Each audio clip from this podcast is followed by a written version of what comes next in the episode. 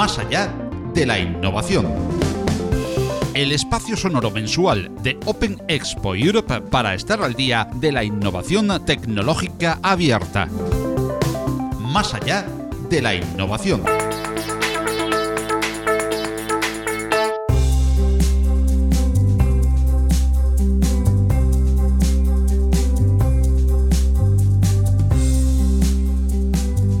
Hola, ¿qué tal están amigas y amigos de la innovación tecnológica abierta? Nos encontramos nuevamente en la red para en esta ocasión de partir con Emilio Márquez, CEO del Club Empresarial y de Debate La Latina Valley, Business Angel, emprendedor y mentor y formador de emprendedores, videoblogger y profundo conocedor de la red de redes y de las redes sociales, entre otros muchos aspectos que podríamos destacar de este sevillano afincado en Madrid. Con él hablaremos de la gran biblioteca de Alejandría que hoy llevamos en el bolsillo con nuestros dispositivos móviles, de talento y de su escasez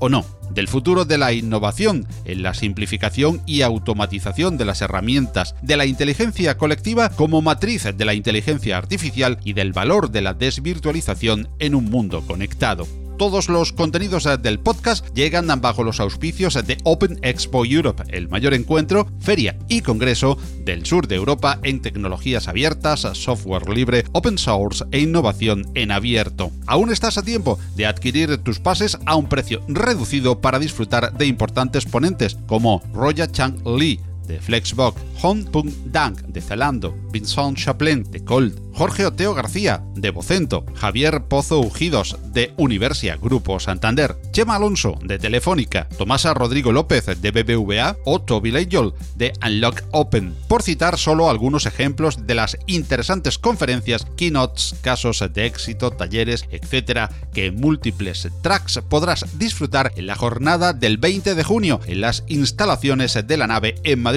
junto con una extensa área expositiva con los principales players de las tecnologías Open. Igualmente, ya está abierta la llamada a la participación en los Open Awards 2019. Estos importantes y prestigiosos premios del mundo Open alcanzan su cuarta edición y puedes inscribir tu proyecto en las diferentes categorías en el sitio web de Open Expo hasta el próximo 23 de mayo. Dejamos enlace en las notas del programa. La gran final repartirá los más prestigiosos galardones del sector en una gala junto a las menciones de honor dentro de Open Expo el próximo día 20 de junio en Madrid. Anímate y presenta tu organización o proyecto en la web de Open Expo Europe, apartado Open Awards 2019 el mayor encuentro del mundo Open te espera en Open Expo Europe el día 20 de junio en la nave Madrid Entra en el enlace que dejamos en las notas del programa y podrás aún adquirir tus pases a precio reducido. Más allá de la innovación. Tu cita mensual con la innovación tecnológica abierta de la mano de Open Expo Europe.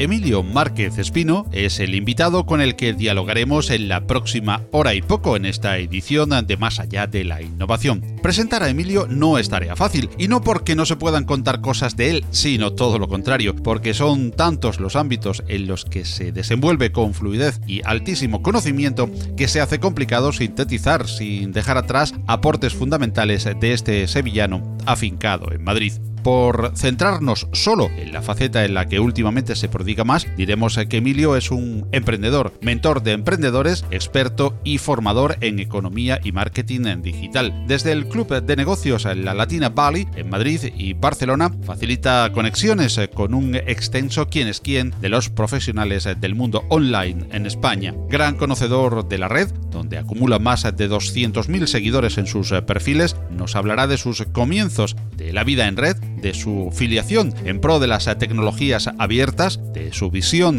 de la innovación del futuro con herramientas cada vez más simples para crear valor de cómo valora la biblioteca de Alejandría que hoy llevamos en nuestros bolsillos, del talento y de la inteligencia colectiva como matriz de la inteligencia artificial. Una interesante charla con un experimentado hombre de la red que del mismo modo valora la confianza y cercanía del cara a cara y la desvirtualización. Un placer y un honor de contar hoy con Emilio Márquez Espino. Hola Emilio, ¿qué tal estás? Muy buenas. Hola Filip, ¿qué tal? Hola, pues, pues muy bien. Aquí unas más. Bueno, pues más allá de la innovación, acabamos de decir que vamos a hablar con Emilio Márquez eh, Espino. Pero más allá de esa presentación somera que he podido hacer eh, yo con una serie de datos cogidos eh, de la red, ¿quién mejor se puede presentar y quién mejor decirnos que el propio Emilio? ¿Quién es Emilio Márquez Espino? Pues Emilio depende de las distintas eh, fases de mi vida, que empecé como informático loco, de esto con Spectrum 48K entre las manitas, que eh, fue tal el flechazo por eso de los ordenadores, que ese primer Spectrum me duró 6 días, 13 horas y 48 minutos, porque después de 6 días, 13 horas y 48 minutos prácticamente de no dormir, mis padres dijeron, esto no debe ser muy bueno, y me quedé sin Spectrum. Entonces ahí entré en una fase de mi vida de pequeño informático loco que me duró eh, una buena temporada. En cuanto pude acceder por primera vez a redes telemáticas, lo que había sido un flechazo por, la informática se convirtió en amor eterno por, las redes. Y claro, eh, acceder por primera vez a una red como eh, Fidonet, a las Bulletin Board System, un primo de lo que hoy conocemos de, Internet, claro, aquello, el poder comunicarte con millones de personas, aunque era mucho más rudimentario, porque em, yo sevillano, andaluz de nacimiento, el, acento me lo, me lo conoceréis, eh, se podía tardar en mandar un mensaje por Fidonet desde Sevilla a Madrid, podría tardar tres días, y si mandabas algo al País Vasco y querías una respuesta de uno lo que piensa sobre esto, podía tardar perfectamente una semana. Pero claro, eh, así eran las redes de aquellos tiempos. En 95 emprendí por primera vez en, Internet, en cuanto, en cuanto alcancé los 18 años de edad y ya, ya pude lanzarme a hacer eh, negocios, emprendimiento y todas esas cabezas, ideas que tenía en la cabeza, es decir, vamos a plasmarlas para realizar algo interesante y que, y que puedan usar muchas personas en esto de la red de redes. Y desde entonces, aprendiendo, practicando, compartiendo un camino con muchos profesionales en esto de la red de redes, hasta el momento que llegamos de hoy día, en el que se han cometido muchos errores en el camino, de los cuales he intentado aprender y compartir mis experiencias con, muchos otros emprendedores y hoy día en un club de debates, la Latina Valley, que realmente se puede hacer que fluya la información, la experiencia y donde si podemos aportar entre todos conocimientos y aportar a la comunidad, pues bienvenido sea. Pues lleva muchísimos años y dentro de las cosas que se han hecho en estos 20, 30 o 40 últimos años que, comentas desde Fidonet, porque realmente no sé cuánto tiempo lleva, lleva esta, esta plataforma, ¿no? Eh, o cuando, cuando estuvo allí. ¿Qué es lo que realmente tú ves ahora y dices, yo lo hubiera podido inventar o yo lo hubiera podido lanzar y no lo has lanzado por falta de recursos, por falta de, de conocimiento o, porque realmente pues no te pusiste a ello? Pues intento, intento no mortificarme porque es que son varias cosas. O sea, intenté montar un portal, un portal de venta online de, y alquiler de pisos y de vivienda antes de Idealista. El mercado no estaba, eh, no tenía el modelo de negocio adecuadamente probado ni testado en aquel tiempo. Me, de hecho, cuando me iba a una inmobiliaria a plantearle eh, mi modelo de negocio, me decía, ¿Inter qué? Digo, sí, sí, Internet. Y me decía, pues eso de vender pisos por Internet, eso no, va a ocurrir jamás la vida. Digo, tal vez, tal vez sí que se llegue a buscar, comprar, alquilar por, por Internet. También monté un, intenté montar comercio electrónico a finales de los 90 eh, y tampoco era el momento porque era demasiado temprano. Había dominios mm, en aquel tiempo que pasa que costaban un dinero que a mí como estudiante no me resultaba fácil desembolsar. En aquel tiempo valían 35 dólares cuando eh, la peseta ya ni siquiera era euro, eh, no tenía un valor demasiado importante y claro, 35 dólares por año y dominio, pues habría dominios en aquel tiempo seguro, tipo bolsa.com, tipo eh, fútbol.com, que no compré y que si hubiera podido comprar, pues hoy día estaríamos hablando de una entrevista aquí en el podcast de innovación por Emilio Millonario. No el Emilio que ha atesorado muchas experiencias, pero no es millonario. Hubiera cambiado bastante, bastante la situación. Entonces allí tú no estás detrás ni de mil anuncios, ni de forocoches, ni, ni, ni nada, ¿no? Entonces. Lo que sí puedo asegurar que son eh, las personas precisamente que hay detrás de, esos portales, eh, me, he enriquecido de poder conocerlas, haber hablado muchísimo. De hecho, has, citado dos portales de dos muy buenos amigos que, nacimos y que colaboramos y que empezamos a hacer un, camino por Internet al mismo, al mismo tiempo. Y que precisamente son eh, dos grandísimos profesionales, cada uno en lo suyo, y que aprender de ellos y conocerles para mí ya es un aprendizaje vital absolutamente increíble. ¿Y, seguís teniendo un canal IRC entre vosotros o, ya habéis pasado a WhatsApp? Pues lo que me he enterado es que eh, mi usuario, ¿eh? mi usuario con operador en algún canal de estos sagrados de IRC hispano, eh, me han comentado hace poco que todavía existía y que todavía tenía arroba. Y de estos, de estos canales que algunos tipo, canales tipo Linux, etcétera, que era complicado encontrar, eh, conseguir. Eh, arroba para quien es que estamos, estamos tal vez un poco en plan abuelo cebolleta. A la audiencia le, explico. En el antiguo IRC, lo que sería un par de generaciones, eh, como el tatarabuelo del WhatsApp de hoy, había una forma en la, la, cual las habitaciones de moderación y de, y de charla tenían una serie de usuarios una arroba que eran los administradores y dependiendo del canal, tener esa arroba significaba una pequeña cuota de poder por la cual la gente era capaz de mentir, engañar y hacer lo que fuera absolutamente. Pero eh, los tiempos pasan y en la energía absolutamente titánica que una persona puede desarrollar en un determinado canal, hay que tener en cuenta que en la red de redes eh, todo es mutable, todo evoluciona, todo avanza y a lo que le damos muchísima importancia hoy día, a lo mejor dentro de cinco años ese canal físico no exista o esa plataforma, esa app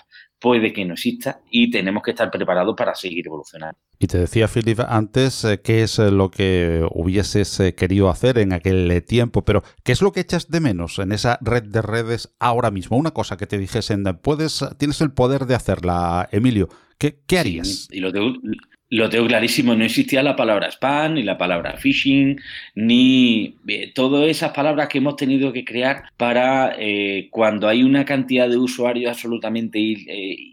casi infinita como la que tenemos hoy día para hablar de la maldad cuando hablamos de phishing, spam, eh, scam, etcétera, etcétera, estamos hablando de, engañar a otros usuarios eh, utilizando precisamente esa capa de, diferenciarnos del usuario, de no tener que interactuar con ellos, pues se puede llegar a cantidad absolutamente increíble y simplemente por probar alguien acabará cayendo en ese tipo de, engaños. Pues esa primera red de redes de, de los mediados de los 90 había mucha menos tecnología, había mucho menos usuarios, pero había mucho más altruismo había mucho más generosidad, mucho más eh, compasión, había esos valores humanos con los cuales es profundamente fácil identificarse porque significa ayudar a los demás. Y hoy día la red de redes tiene una serie de oportunidades, de ventajas, de usos absolutamente inimaginables y los que acabarán llegando en base a la Internet de, las cosas, la inteligencia artificial, que cantidad de oportunidades que se nos presentan es absolutamente inimaginable y no somos ni a verlas capaces todavía ni siquiera de haberlas imaginado, pero de aquella red de redes del momento abuelo cebolleta de, de esos primeros tipos de Internet, diría que eh, ese sentimiento general de estoy ahí porque realmente me interesa, porque realmente quiero aportar, porque realmente quiero ayudar y colaborar con los demás. Eso es lo que he hecho un poco más de menos en confrontación de haberse tenido que crear una serie de palabras para definir esa pequeña maldad que nos encontramos en la red de redes si nos descuidamos y por eso hay que utilizar a blockers, firewalls y antivirus eh, variados. Y un poco me has definido la, segunda pregunta que te iba a hacer eh, del mismo tema o de la misma temática, es qué es lo que no quieres. Eh, efectivamente ya lo has definido. Pero ahora, si te dieran el poder de hacer una cosa, un, portal, una web, un servicio, algo en concreto, ¿qué, ¿qué, harías? Algo que puedas hacer, no hay problemas de dinero, no hay problemas de encontrar el talento, que después hablaremos de ello. Algo que tú quisieras hacer, que eches de menos realmente, una cosita concreta.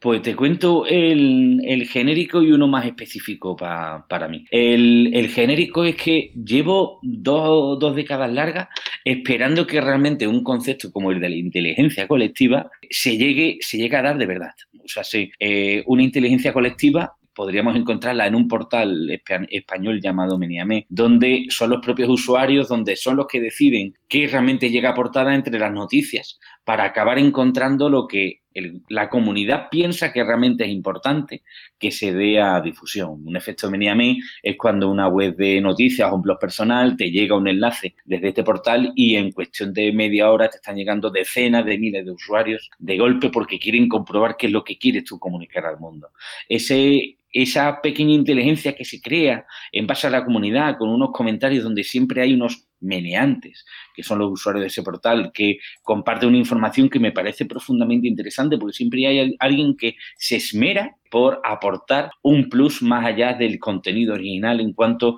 a información añadida y complementaria. Y eso llevado a toda la red de redes, llevado a los 2.000, 3.000 millones de usuarios internautas que seamos eh, largos en este momento y creciendo, el que esa inteligencia colectiva pueda eh, resolver realmente problemas, eh, pueda eh, evitar conceptos como los de fake news, porque en cuanto que si toda la colectividad pudiéramos ayudar, no, no pensar como mente colmena, creo que he leído demasiada ciencia ficción,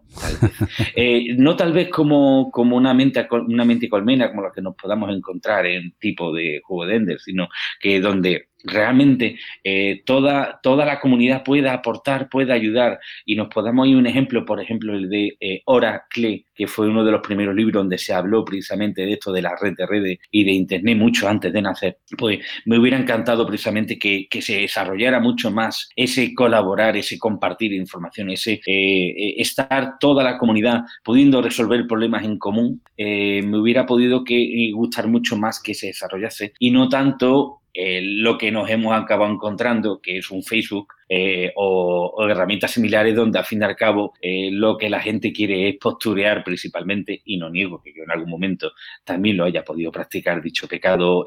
venial, y donde podríamos haber conseguido una inteligencia colectiva global absolutamente increíble que resolviera gran parte de los problemas de la humanidad, nos hemos encontrado un momento de postureo de forma generalizada y, sobre todo, el gran invento humano de los últimos tiempos, eh, que son los selfies. Pues me hubiera encontrado, eh, gustado, gustado mucho más la inteligencia colectiva, mucho más que sea selfie el término del año. Y eso como forma general y como forma específica, pues me hubiera encantado es algo que llevo años pensando desarrollar, que es una herramienta que eh, se dedique a mm, unificar todas las reviews que existen a nivel personal en distintas plataformas. O sea, yo tengo una review en LinkedIn porque hay gente que ha opinado positiva negativamente sobre mi carrera profesional, pero también la tengo en Airbnb, donde soy hoster o soy usuario de la plataforma alojándome. También lo soy de Couchsurfing, porque me dedico precisamente a turistas con pocos recursos a ser anfitrión y guía turístico gratuito, totalmente desinteresado, en Madrid, donde resido en la actualidad.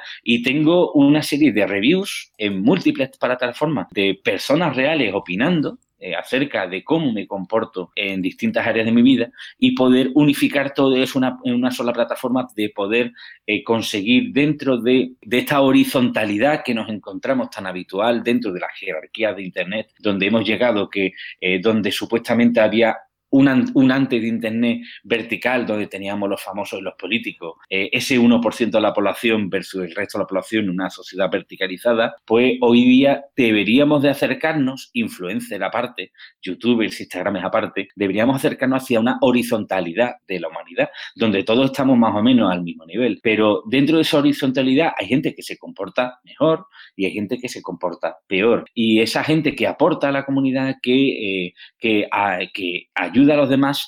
aparte de tener un número de seguidores de Twitter, que eso es comprable y que, que tampoco dice de los demás, pues sí podríamos tener un beneficio, un feedback positivo en cuanto que nos dediquemos a ayudar a los demás, a compartir con los demás y a aportar a la comunidad. Y ahí sí podría haber un factor de jerarquía reputacional eh, obtenido por esa plataforma que unifique todas las reviews que hay sobre una persona en Internet. Wow.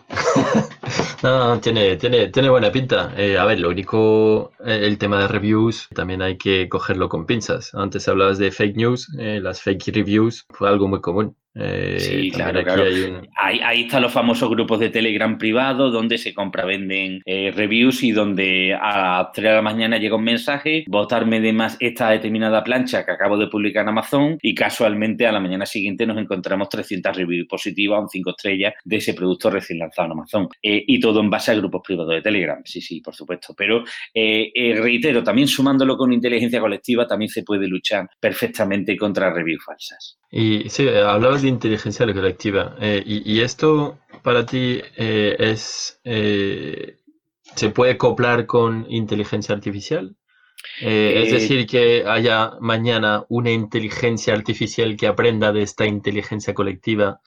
y eh, pues sea aún más potente de, de, únicamente esta inteligencia colectiva? Eso espero, porque en realidad es más efectivo y podemos confiar más en que un algoritmo y unos servidores, mientras siga habiendo una fuente eléctrica, mientras no, no haya una explosión del de nuestro querido Sol y que nos produzca que eh, nos encontremos en un invierno de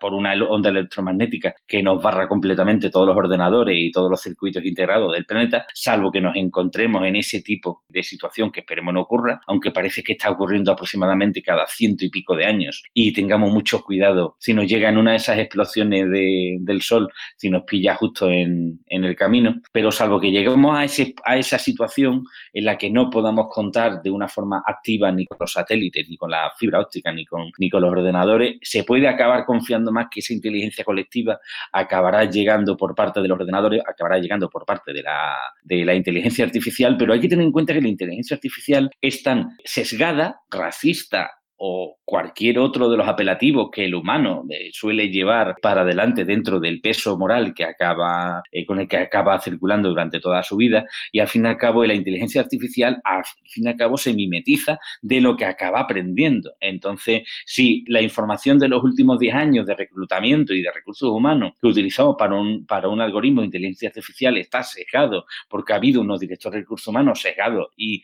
con tendencias sexistas o machistas o racistas, pues nos encontraremos que esa eh, inteligencia artificial será exactamente igual eh, con ese tipo de parámetros en cuanto que de lo que ha aprendido el sesgo que acabará teniendo, porque de todas maneras, de cara al momento de la singularidad, donde esa inteligencia artificial acabe tomando conciencia de sí misma, todavía queda. O sea, eh, dentro de lo que serán y lo que son las edades de la inteligencia artificial, podemos decir que para ese momento de la singularidad queda tiempo. Y en ese momento de la singularidad seguirá habiendo aprendido de errores humanos. Entonces, no solo es que la inteligencia artificial llegue el momento de,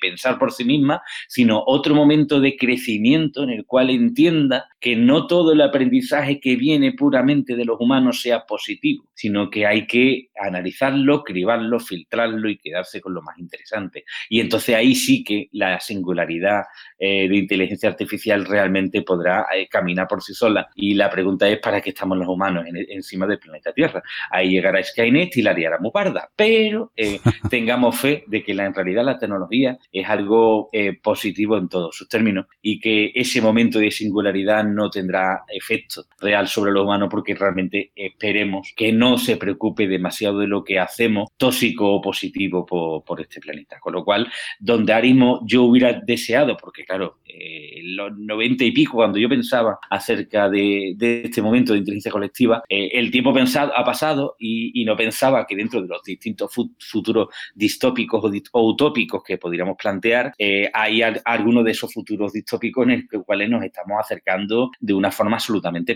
peligrosa. Por ejemplo, el futuro distópico de Robocop, si lo analizamos, eh, el, director de la película, eh, no me acuerdo de quién fue el de la primera, fue un absolutamente un genio, porque eh, fue capaz de discernir la caída y destrucción y apocalipsis de Detroit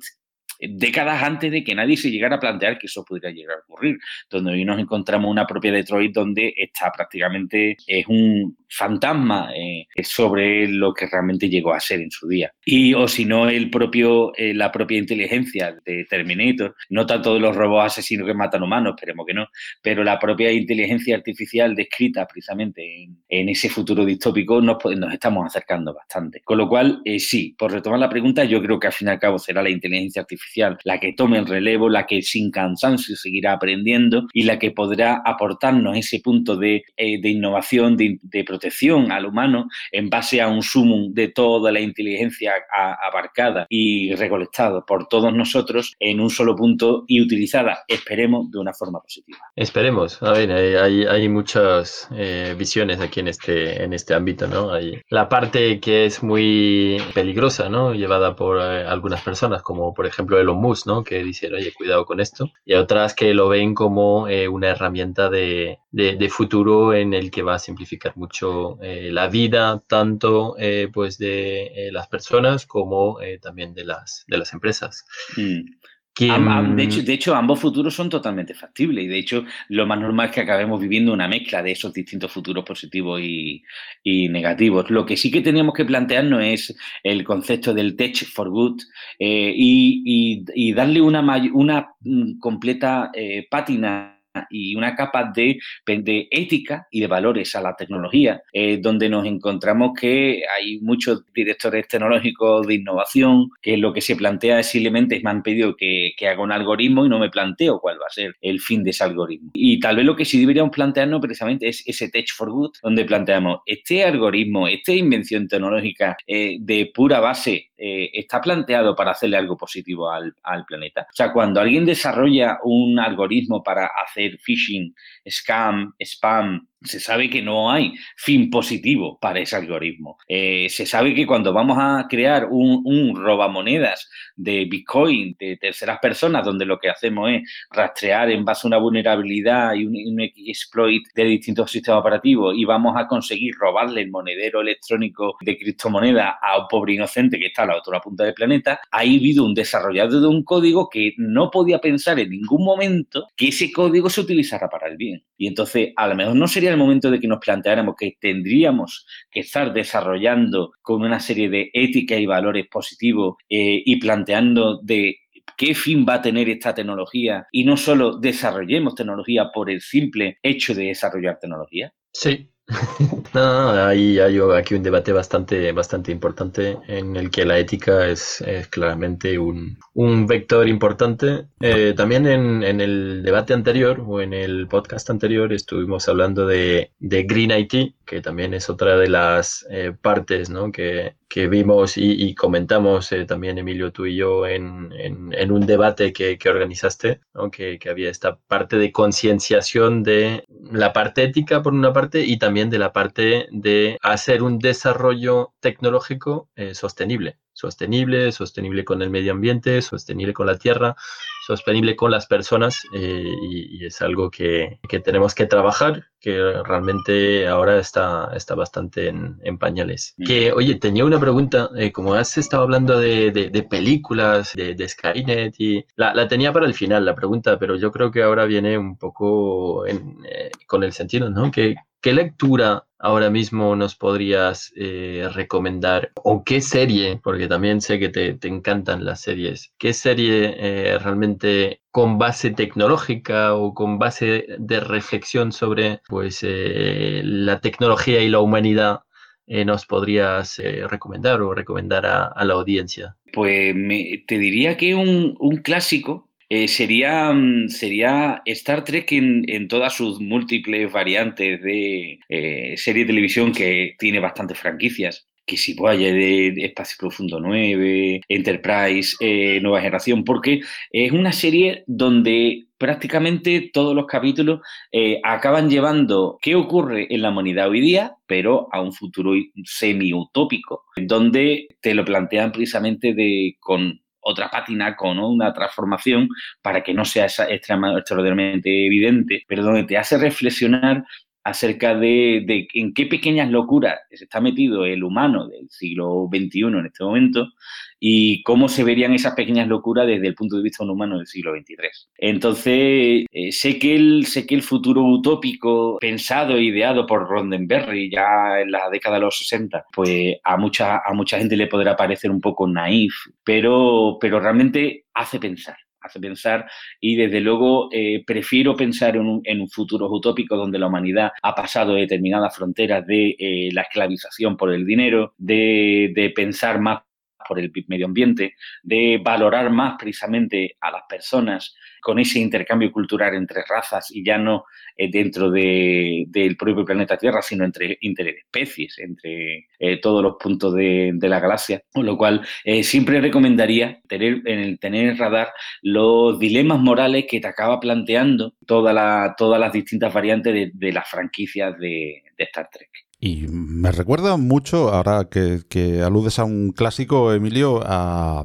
cosas eh, que planteaba alguien como tan conocido como Asimov, por ejemplo, en el tema de la robótica y de la, inteligencia artificial y dilemas mm. morales como los que tú, tú, planteabas, siguiendo un poco, hilando con el tema, con el mismo tema de la, de, la ciencia ficción y de quizás la, actualidad de aquellos clásicos de los 60, ¿no? En los cuales la innovación se veía de forma diferente. ¿Tú cómo ves la, la innovación desde el punto de vista ¿Qué es para ti innovación? ¿Simplemente un avance tecnológico o algo que aporte mucho más valor? Eh, innovación, innovación es todo aquello que haga evolucionar eh, procesos que estemos desarrollando hoy día y que eh, utilizando la tecnología podamos llegar un paso más allá.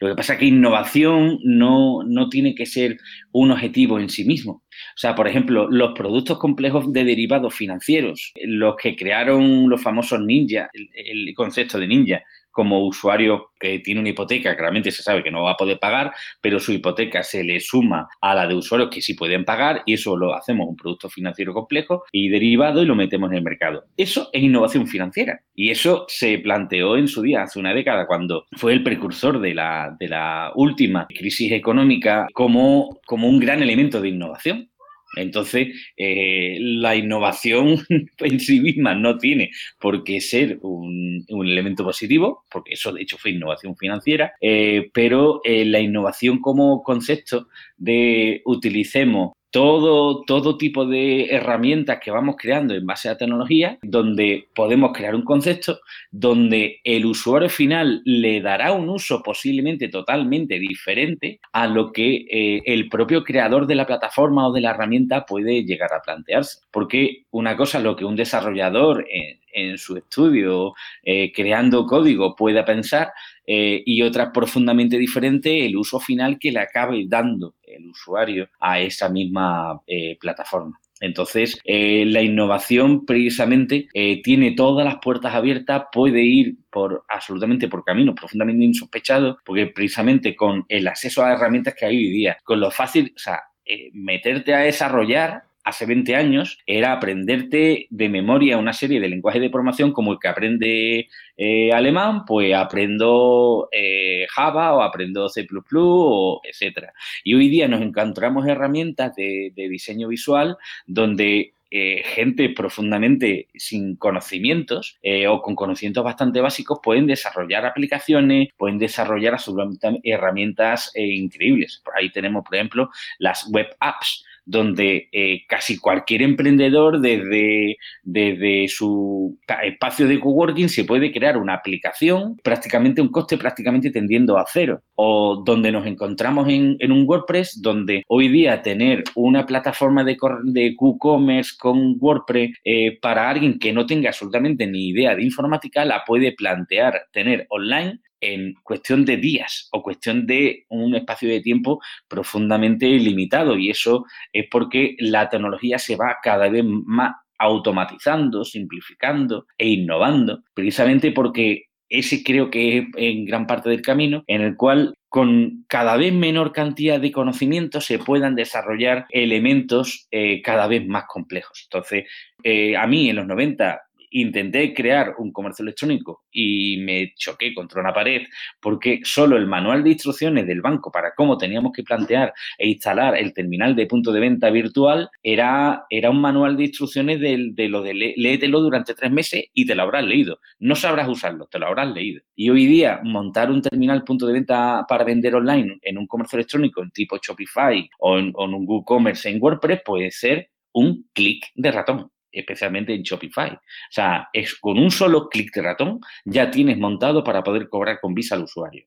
con PayPal y otro tipo de herramientas parecidas. Entonces, yo creo que la innovación en gran parte irá por simplificar la diferencia entre eh, lo que puede hacer una persona sin conocimientos y los conocimientos que eran necesarios antaño para poder desarrollar herramientas y plataformas complejas. ¿Y mm, para ti el futuro y la innovación vendrá más de grandes corporaciones tipo los GAFAM o tipo eh, los BATX o tipo eh, otros pure player de, que tengamos en Europa, que, tal vez no son tan sonantes como pues, los GAFAM o, los asiáticos, ¿no?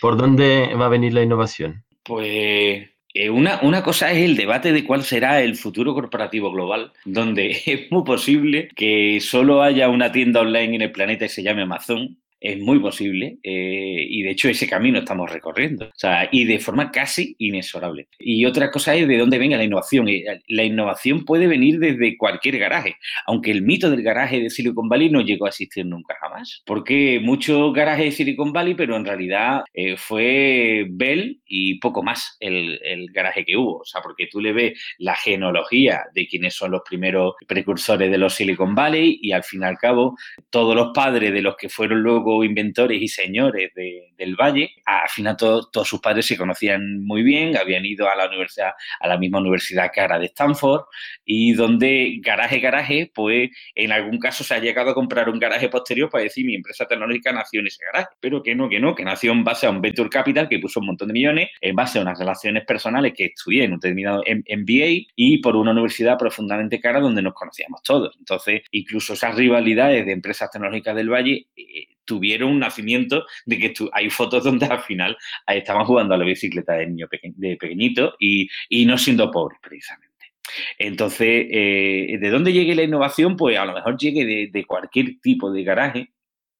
donde precisamente en cuanto que exista una mayor simplificación para poder crear herramientas, yo sigo confiando, pese a que eh, algún momento llegue esa singularidad por parte de la inteligencia artificial, pero sigo confiando en que el intelecto, la curiosidad, las ganas de desarrollar eh, y las ganas de, innovar y de hacer cosas por los demás, por la comunidad y por el mundo, por parte de, eh, de emprendedores, desarrolladores y de cualquier persona que tenga una inquietud, sean absolutamente una fuerza arrolladora que realmente haga a la humanidad avanzar. Con lo cual, una cosa es si el, futuro posiblemente distópico de corporación donde eh, seguimos avanzando de una forma eh, bastante continua y sin dar un paso atrás, que eso puede ser un problema. Y otra cosa distinta es que eh, la innovación vendrá posiblemente y seguirá yendo por parte de cualquier persona que tenga una inquietud, una idea y con unas herramientas cada vez más sencillas pueda llegar a desarrollar algo que cambie la vida de la comunidad y de la humanidad a positivo. Sigo siendo bastante humanista y bastante optimista al respecto. Y hablas, eh, Emilio, de comunidad, hablas de tener herramientas al servicio de esa comunidad y herramientas a mano. Estamos precisamente hablando de innovación tecnológica abierta en, nuestro podcast y está patrocinado por Open Expo, donde se hablan de herramientas en abierto. ¿Crees que esta tendencia que se vive sobre todo en el último lustro, vamos a decir, por es mucho más lejos, porque lógicamente las tecnologías abiertas vienen de más, pero este vuelco real de que la empresa, el sector empresarial, las grandes corporaciones se fijen en el código abierto y realmente el que el código abierto esté ahora ya prácticamente en el top 10 de la informática, digamos, seria, empresarial, más de producción, más que, que una experiencia de laboratorio, pues eh, es algo que va a beneficiar a todos, que va a ser positivo y que va a ser tendencia la, innovación tecnológica en abierto y, bueno, en general casi la cultura en, abierto como se está planteando? El, concepto es, el concepto es muy bonito. El, problema es que eh, realmente acabe calando en, la sociedad. A ver, es, un, es una tendencia. Eh, de hecho, eh, hasta las grandes corporaciones malas, malosas que pudiéramos llegar a imaginarnos, nos encontramos que están eh, confiando cada vez más en, estas tecnologías abiertas. Eh, la noticia con la que he desayunado esta mañana es que en, la, una próxima versión de, de Windows nos encontraremos que habrá un kernel de Linux. Entonces,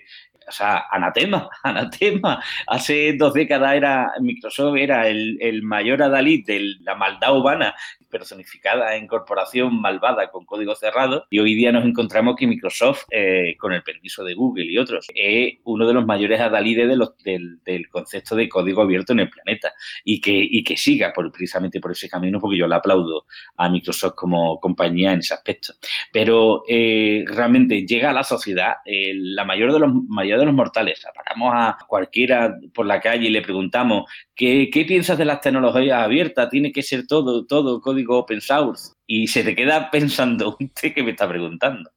Entonces, sí, para desarrolladores, para las grandes compañías, eh, todo esto del, del, código abierto es absolutamente tiene un potencial increíble. Yo confío y de hecho soy un creyente precisamente de, todo este tipo de tecnología de toda la vida. De hecho, mi primer Linux fue un kernel 077 de, de la distribuidora Slackware, tiempo A, que ni siquiera había salido. De hecho, el, primer mensaje de Linux Torvalds en la, en la Universidad de Finlandia, en la que promulgó el nacimiento de Linux, acabé leyendo ese mensaje precisamente a través de otro primo de Internet llamado Usenet. Lo leí a los seis meses aproximadamente y, desde entonces soy creyente precisamente de, todo este tipo de tecnologías, pero eh, al usuario le llega. Pero dentro de, separar la tecnología del usuario para que resulte cada vez más sencilla de lo que estábamos comentando en, comentarios anteriores en este mismo podcast, la cuestión es, ¿eso realmente traspasa a la sociedad? ¿El usuario se acaba enterando de la vital importancia del código abierto versus el código cerrado? Eh, en realidad, al usuario, aunque se lo explicamos, le llega a importar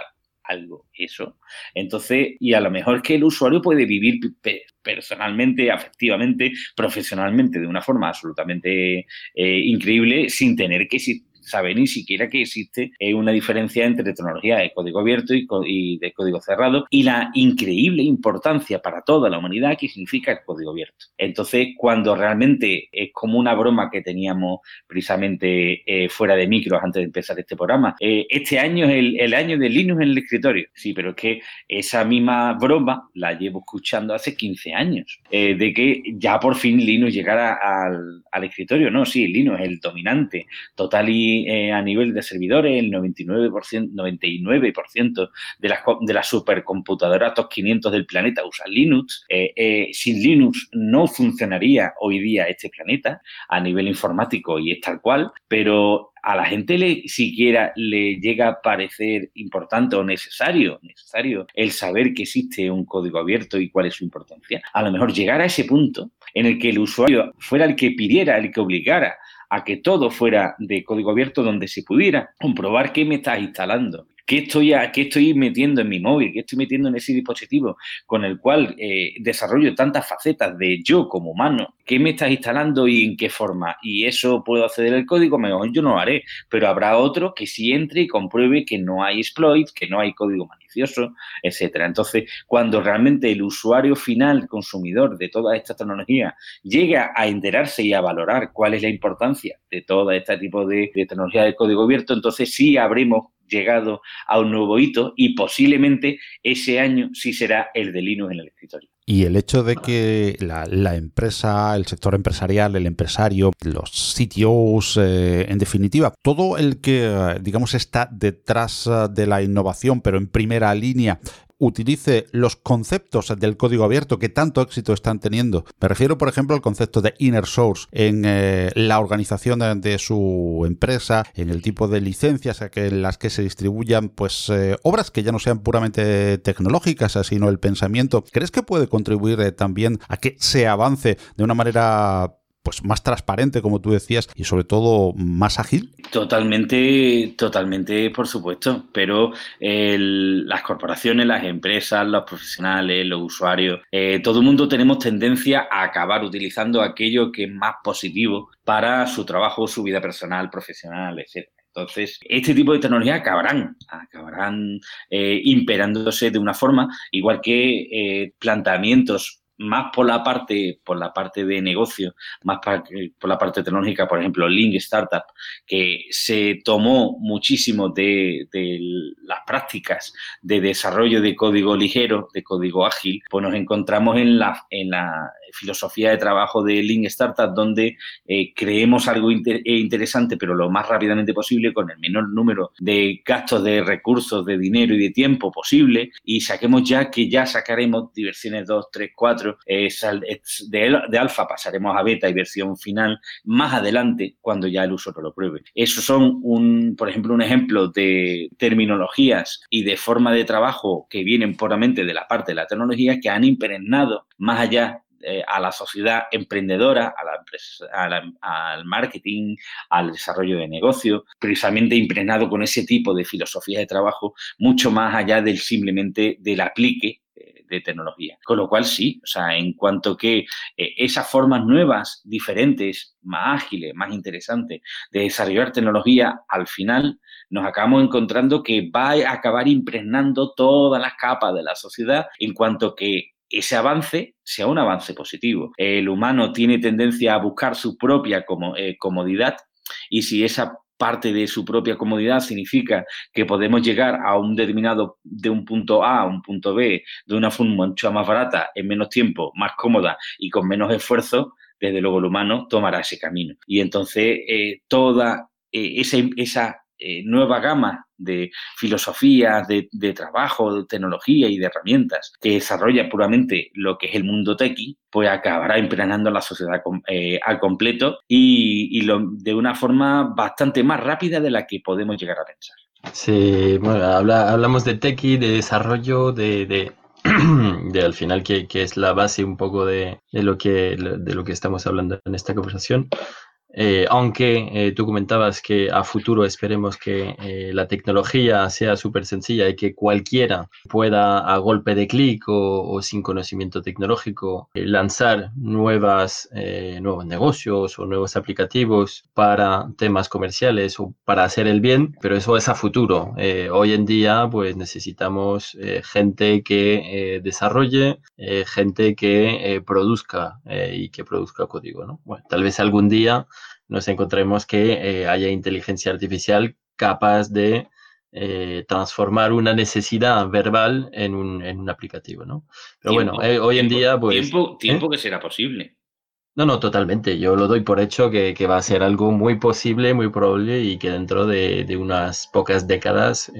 el perfil de desarrollador será poco, se estilará ya muy poco.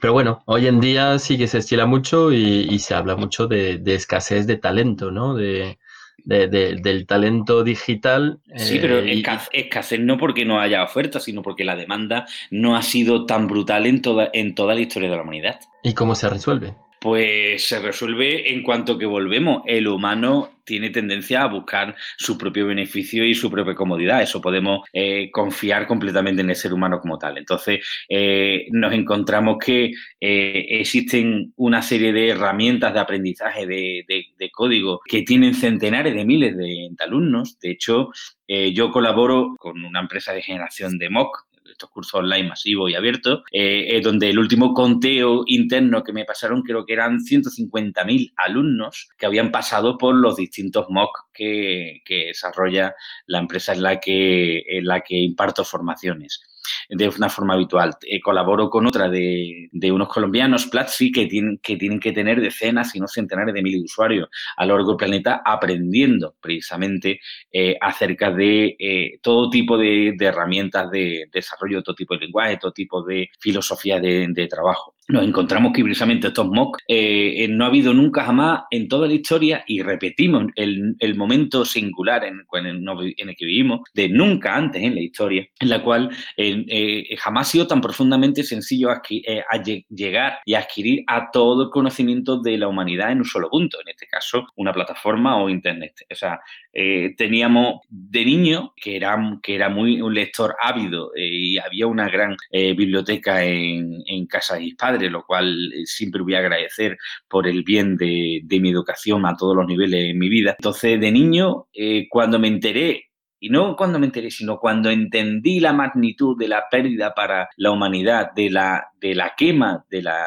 de la biblioteca de Alejandría, lloré y lloré mucho. O sea, lloré y era un, y era un moco de niño, era un pequeñajo que, que no, no es cuando supe que se había ardido, sino cuando fui capaz de, de entender y valorar lo que era como pérdida, esa, esa pérdida de toda esa información, y cuando esos pequeños bárbaros decidieron quemar la biblioteca de Alejandría, ese ágora, y, lloré desconsoladamente, y diciendo, ¿por qué? ¿Por qué? ¿Por qué tuvo que hacer la humanidad algo eh, en, un momento, en un momento determinado de la historia, algo tan profundamente triste? pero es que hoy día eh, nos encontramos que en, en, cualquiera de los dispositivos móviles que acarreamos tenemos centenares de miles de veces más información y sabiduría de la que había en toda la biblioteca de Alejandría, de que con esos cursos online masivos y abiertos podemos acceder a casi cualquier faceta del conocimiento humano, mayor parte, mayor parte por,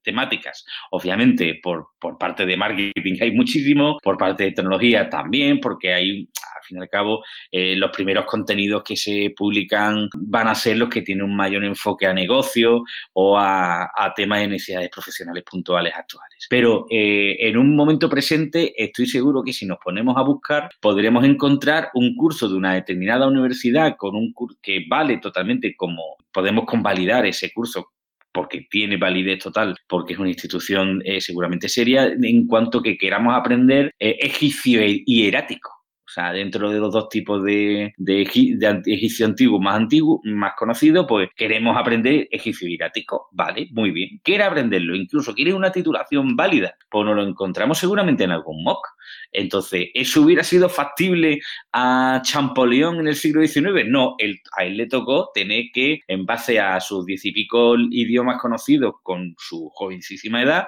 pues encontrarse la piedra de Rosetta y ya vamos a ver qué dice aquí. Y intentemos entender qué es lo que en estos canutos, que son las pequeñas cápsulas de información en las cuales se sirve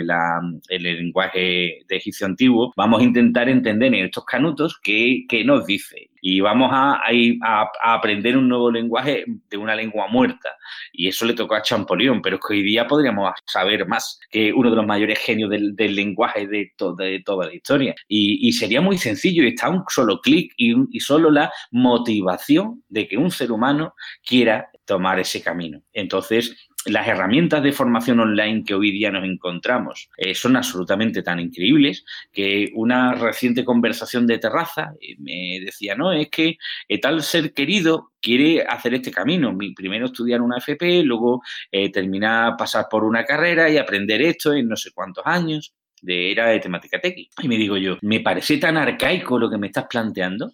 sea, y no te has dado de alta ya en, aprendizaje de, fundamentos mm, básicos de informática en un MOOC online y a partir de ahí darte de alta en una de estas plataformas que hay de, de tanto de suscripción al mes como un Netflix, pero en aprendizaje. Y, en cuestión de un tiempo bastante más condensado, mucho más limitado y mucho más corto, pues en vez de tardar siete años en, en, toda esa formación offline, pues podríamos condensarlo en un año y medio, dos años, para tener la misma capacidad, las mismas titulaciones y la misma capacidad de desarrollar herramientas nuevas que cambien la sociedad, pero de una forma de utilizar herramientas que existen online. Entonces, cuando me plantearon esa hoja de ruta de aprendizaje de, de ese familiar querido, me pareció como que si estuviéramos hablando del siglo pasado, cuando era la norma hasta hace cinco años. Y entonces eh, me digo yo, eh, es que, y, lo dije tal cual, me, parece tan antidiluviano, tan, tan arcaico, tan desfasado lo que me estás planteando como hoja de ruta, de que el no utilizar eh, todas estas maravillosas herramientas de aprendizaje, aprendizaje y formación para cambiar tu vida a mejor, me parece total y absolutamente insensato. Como nos diría el bueno de, el bueno de Gandalf, insensato huir y coger ese camino que es el adecuado y huir del Balrog que nos va a comer. Y entonces el Balrog en este caso, eh, va a ser eh, unas formas tradicionales, antiguas y arcaicas de hacer las cosas, cuando hay formas modernas, actuales y las que vendrán, donde eh, podemos reducir profundamente los tiempos, los recursos para llegar al mismo punto o un punto mucho menos. No sé qué opinarás, eh, Emilio, pero creo que la titulitis ha sido un mal eh, enorme en los últimos años en, España y en, Europa en, general. Pero quizás la titulitis ha tenido también un, efecto, como tú bien decías, negativo en el sentido de que se ha buscado pues el colgar ese título en el cuadro que al final te daba acceso al mercado laboral porque desde la parte empresarial también se pedía como primera una serie de títulos y una serie de conocimientos que probablemente casi seguro que no vas a poner en práctica en el día a día y en una mm, utilización ágil de tu puesto de trabajo para crear valor. Por lo tanto, parece que es un mal que atañe desde el que empieza a formarse en elegir un circuito de formación que se encuentra y que ya es arcaico, hasta la otra punta donde el empresario, el empleador, también parece que, que tiene como objetivo marcar una serie de títulos eh, para cribar a aquel público que le llega. Y claro, oímos mucho la queja de que falta talento, pero quizás... Ah, poca la opción de voy a crear ese talento que necesito. A ver, eh, vayamos por fase que hay varios, hemos abierto varios melones en este debate. Sí, sí. A ver, reitero, no, no falta talento, lo que hay es poca, poca gana de pagarlo. A ver, empecemos por ahí. Eh, luego, no hay falta de talento. Lo que hay que hacer es ser capaces y atractivos de poder atraerlo hacia nuestras organizaciones empresariales. O sea, desarrolladores, programadores, eh, expertos en casi cualquier área profesional. En LinkedIn te los encuentro. La cosa, ¿estás dispuesto a pagar el precio que el mercado sí está dispuesto a pagar como competencia tuya, que estima que el, talento que va a ser capaz de adoptar tu competencia va a ser capaz de marcar la diferencia valor añadido que te va a hacer echarte a patadas del mercado, pues entonces eh, no es que falte talento, es que hay que pagarlo y es que hay que motivarlo y es que hay que atraerlo. Y cuando después de, haberlo atraído tenemos que fidelizarlo. Entonces, eso por la parte del talento. Y por la parte de la titulitis, eh, comentar que el mercado laboral es un ente profundamente vivo y en evolución constante. Lo único que va a distintos ritmos, porque el mercado laboral no es uniforme ni a todos los países, ni a todos los sectores económicos, ni a todas las temáticas, ni a todas las empresas. Entonces, el mercado laboral es eh, muy poco unificado, pero, pero avanza mucho y entonces nos encontramos que ya hay grandes corporaciones donde directamente no están mirando esa titulitis, sino también conozco muchos directores de tecnología cuyo planteamiento inicial y de base es plantear, eh, te hago un examen eh, y dentro de ese examen aquí no me hace falta que me traiga un título de la universidad tal de, ingeniero informático, sino que eh, esté sabiendo eh, ese pequeño test que me demuestre tus conocimientos reales en práctico. Entonces ahí nos encontramos que eh, la titulitis eh, empieza a tener los días contados en determinadas áreas de, reclutamiento. Esa misma, esa misma titulitis eh, nos encontramos que también va cambiando en lo que va requiriendo el mercado laboral. Hay una cosa llamada hard skills y soft skills, que precisamente los hard eh, son los títulos puros y duros y los soft son cuáles son tus habilidades sociales, compañerismo, liderazgo, ser capaz de trabajar en equipo. Entonces, esas soft skills de, compañerismo, liderazgo, etcétera, son cada vez más valoradas. Y entonces eh, hay mucho reclutador que plantea, hay mucho CTO que plantea, mira, es que lo que vas a dar en esta empresa no lo hay en ninguna parte. Entonces, a ti te vamos a tener que enseñar y formar y hay herramientas para ello. Pero lo que requerimos de ti son unas soft skills, que es capacidad de, aprendizaje, una cierta eh, resiliencia como capacidad de, poder sobrevenir una serie de eh, avatares negativos del destino y nosotros poder ser capaces de avanzar y superar esos problemas. Entonces, esas soft skills son hoy día bastante más valoradas de lo que eran hace una década o hace dos décadas y lo serán mucho más en el futuro. Da igual el, el, título que traigas, que lo que me interesa es lo que sepas en práctico. Y me da igual el título que puedas traer, que lo que me interesa es cómo te comportas en equipo, porque el equipo es lo que va a hacer que avance y consiga éxito esta compañía. Y luego, si me permitís por cerrar, eh, un pequeño off topic, eh, mucho mayor que la titulitis, es la locura de la publicación de, de artículos científicos, donde nos encontramos un crecimiento anual del 5% de, de, publicación en revistas científicas, donde creo que ahora mismo estamos a un, a, un crecimiento de 5% anual y donde creo que hay unos 2,4 millones de revistas científicas por ahí publicando al cabo, del, al cabo del día, lo cual me parece una absoluta locura porque a este ritmo de crecimiento anual, dentro de 50 años va a haber más revistas científicas publicando que seres humanos habitando este planeta. Entonces, ahí sí que hay una burbuja y una cierta locura de es que hay que publicar por publicar, porque si no, si no publicas un artículo, estás muerto. Entonces, ahí sí que hay un momento desmedido y no tanto en el de la titulitis, pero que el mercado laboral como pequeño resumen, es un ente vivo, evoluciona, solo que va por fases y a distintas velocidades y no es totalmente cohesionado y unificado, pero lo que se ve es que eh, los títulos no tendrán tanta importancia, las soft skills ganarán eh, mucha importancia y que lo que me importa es eh, precisamente cómo seas capaz de llevar a la práctica y en equipo precisamente todos esos conocimientos que va a hacer que aportes valor añadido, que va a hacer que podamos competir mejor, que nos va a hacer destacar sobre la competencia y triunfar en el mercado y tanto soft skills eh, como hard skills, eh, como redes, eh, tecnologías, códigos, parece que últimamente lo vivimos todo, todo a través de la red. Sin embargo, pues por ejemplo, vamos a unir dos aspectos hoy, la Latina Valley Open Expo, eh, patrocinador de este podcast, apuestan también por la desvirtualización. ¿Cuánto hay de importante todavía en este mundo interconectado a través eh, del cable de la pantalla, el trato y el networking vis a vis, el negocio B2B, eh, el definitiva la desvirtualización, el trato humano, la piel con piel y vernos físicamente? Pues ahí tengo un, tengo un momento pequeñito bipolar porque eh, yo siempre, desde el momento que empezábamos este podcast hablando de, de era un informático loco, eh, luego emprendedor, eh, luego pasando por distintas fases de mi vida, hasta mentor de emprendedores, etcétera,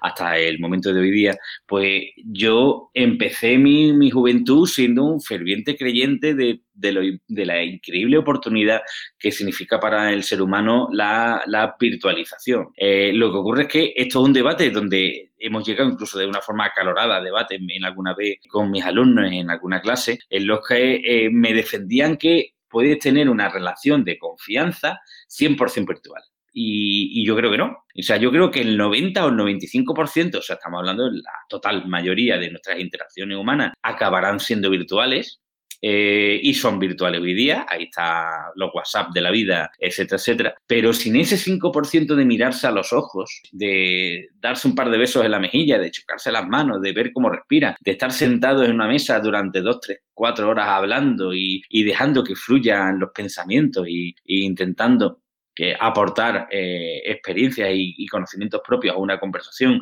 que resulte amena e interesante, sin ese punto de offline no se pueden acabar generando esas relaciones de confianza. De hecho, yo en temáticas de networking, que siempre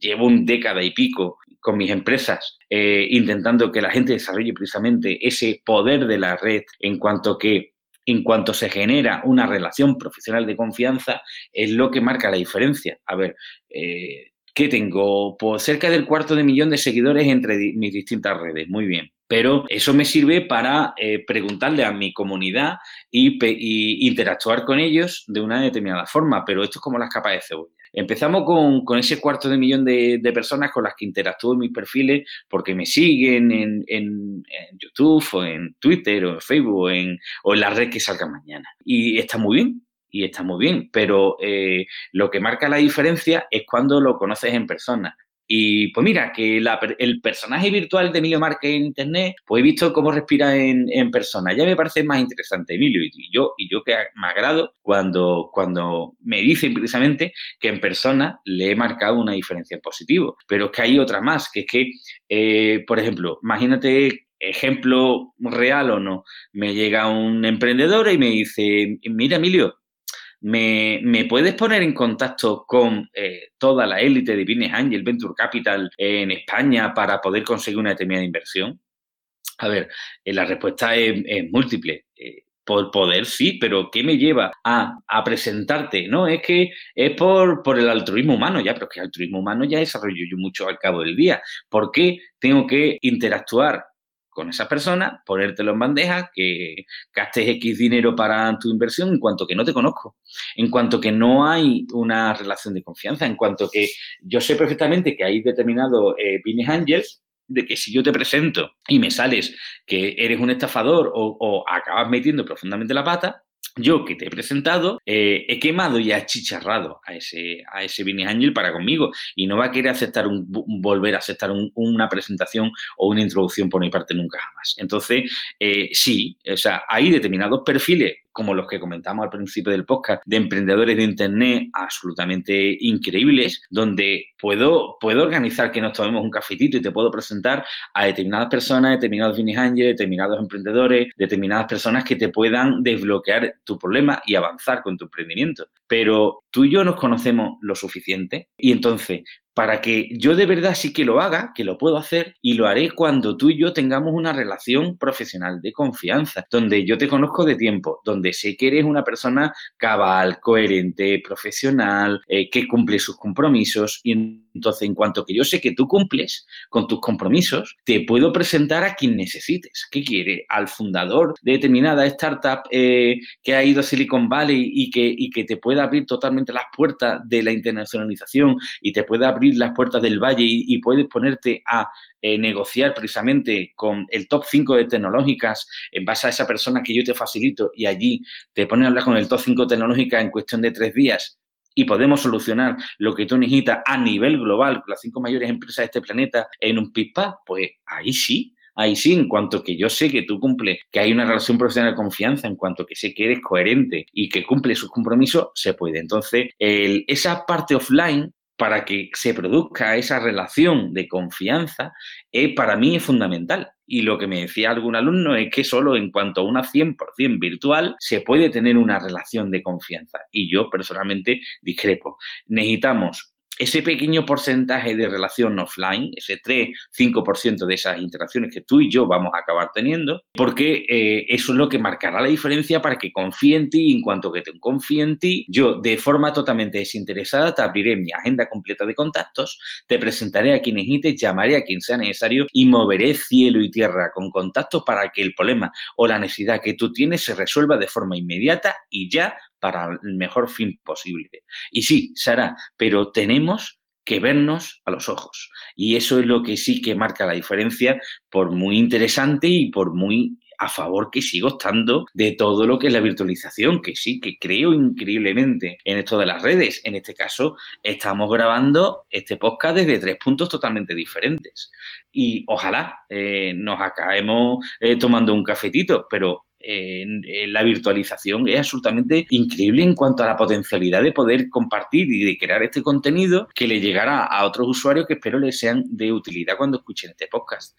Entonces, la virtualización es absolutamente increíble en cuanto a sus posibilidades y sus oportunidades y qué, qué podemos aprovechar de ellas, pero para relaciones personales de confianza y relaciones profesionales de confianza, para ambas dos se necesita que nos miremos a los ojos, que charlemos, que nos veamos cómo respiramos y a partir de ahí se generará esa relación de confianza que, por cierto, no se genera en tres minutos después de un café. Se genera con el tiempo y con un camino que desarrollamos en común, que vamos haciendo pasito a pasito, donde en determinados momentos nos encontramos en ese camino, nos escuchamos, practicamos empatía el uno sobre el otro, eh, eh, conversamos, dialogamos y preferentemente de una forma altruista, eh, practicamos generosidad para resolver los problemas de los demás sin que nadie nos tenga que pedir nada a cambio, sino porque simplemente soy proactivo e intento ayudar a los demás. Y así se generan esas relaciones de confianza que hacen que el mundo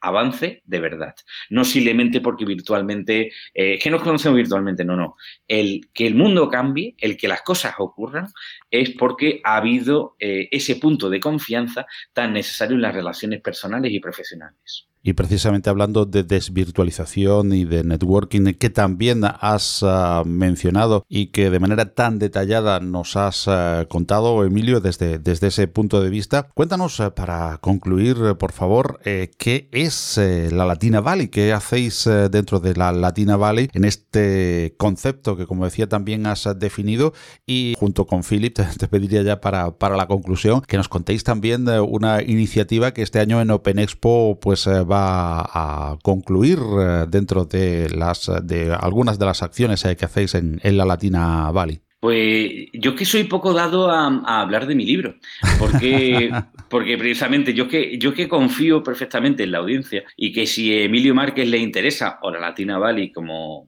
como mi club de debate, les resulta interesante, yo estoy segurísimo que, que googleando eh, van a encontrar el proyecto y van a, y van a querer, si tienen curiosidad e interés, van a poder eh, ya a partir de ahí investigar, curiosear y que podamos con la audiencia, espero que eso ocurra. Y en más de una ocasión me diga, mira, es que en base al podcast, pues mira, pues te he conocido Emilio, no te conocía, mmm, empecemos una conversación, ojalá. Y comentando un poquitín sobre, sobre mi libro, que es lo que me estás preguntando, pues la Latina Valley es un club de debates y de negocios, eh, donde eh, de una forma constante, pero variando bastante en las temáticas, lo que intentamos es poner en valor eh, compartir con la comunidad el máximo posible de experiencias y conocimientos de profesionales de la más alta valía. Entonces, eh, convocamos un debate de una determinada temática, por ejemplo, comercio electrónico, y en ese caso eh, reunimos a profesionales que puedan llevar diez y pico años en el, en el negocio, con mucha experiencia, con muchos errores, con muchos aciertos, y en base a un guion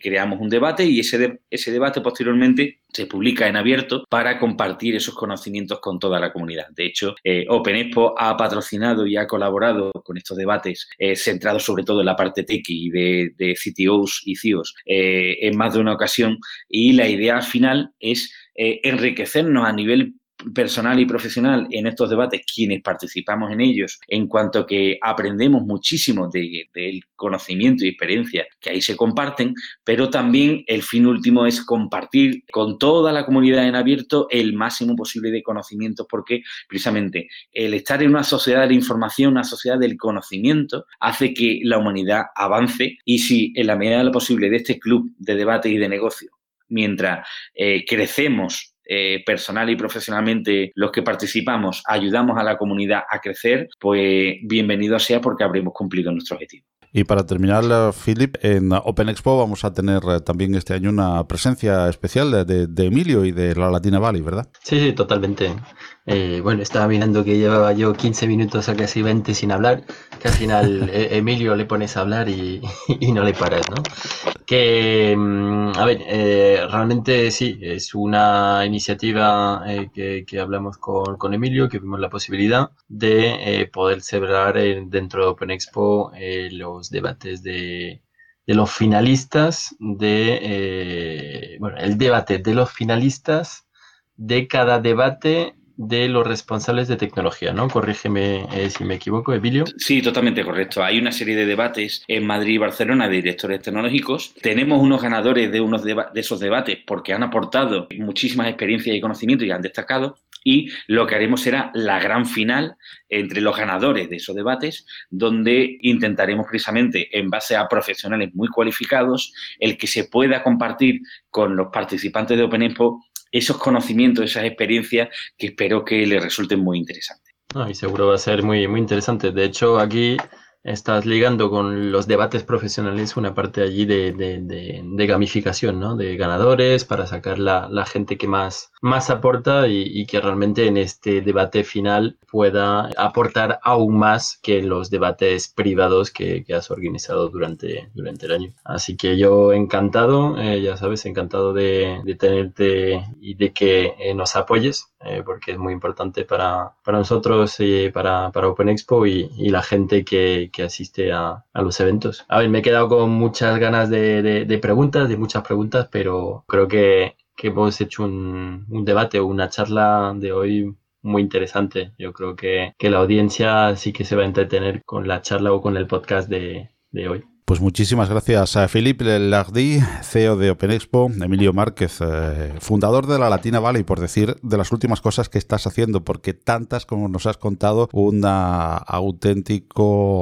monstruo en conocimientos de la red, de los negocios a través de la red y por decir de las últimas cosas a, las que ha emprendido este emprendedor con mayúsculas que hemos tenido hoy el gusto de tener con nosotros, Emilio Márquez, aquí en Más Allá de la innovación. Muchísimas gracias a, ambos y por supuesto que nos vemos en eh, la Latina Valley, nos vemos eh, en eh, Open Expo. Un placer haber podido charlar con vosotros y compartir con la audiencia. Nos vemos en Open Expo. Muchas gracias Paco, nos vemos.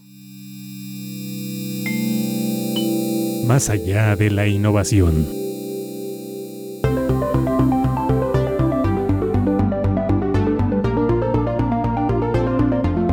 Y así hemos llegado al final de esta cuarta cita con Más allá de la innovación, el podcast mensual de Open Expo Europe para estar al día, dialogar, compartir y reflexionar sobre el mundo de la innovación tecnológica abierta. Todos los eh, contenidos del podcast llegan bajo los auspicios de Open Expo Europe, el mayor encuentro, feria y congreso del sur de Europa en tecnologías abiertas, software libre, open source e innovación en abierto aún estás a tiempo de adquirir tus pases a un precio reducido para disfrutar de importantes ponentes, de las interesantes conferencias, keynotes, casos de éxito, talleres que en múltiples tracks podrás disfrutar en la jornada del 20 de junio en las instalaciones de la nave en Madrid, junto con una extensa área expositiva con los principales players de las tecnologías Open. Igualmente, ya está abierta la llamada a la participación en los Open Hours 2019. Estos importantes y prestigiosos premios del mundo Open alcanzan su cuarta edición y puedes inscribir tu proyecto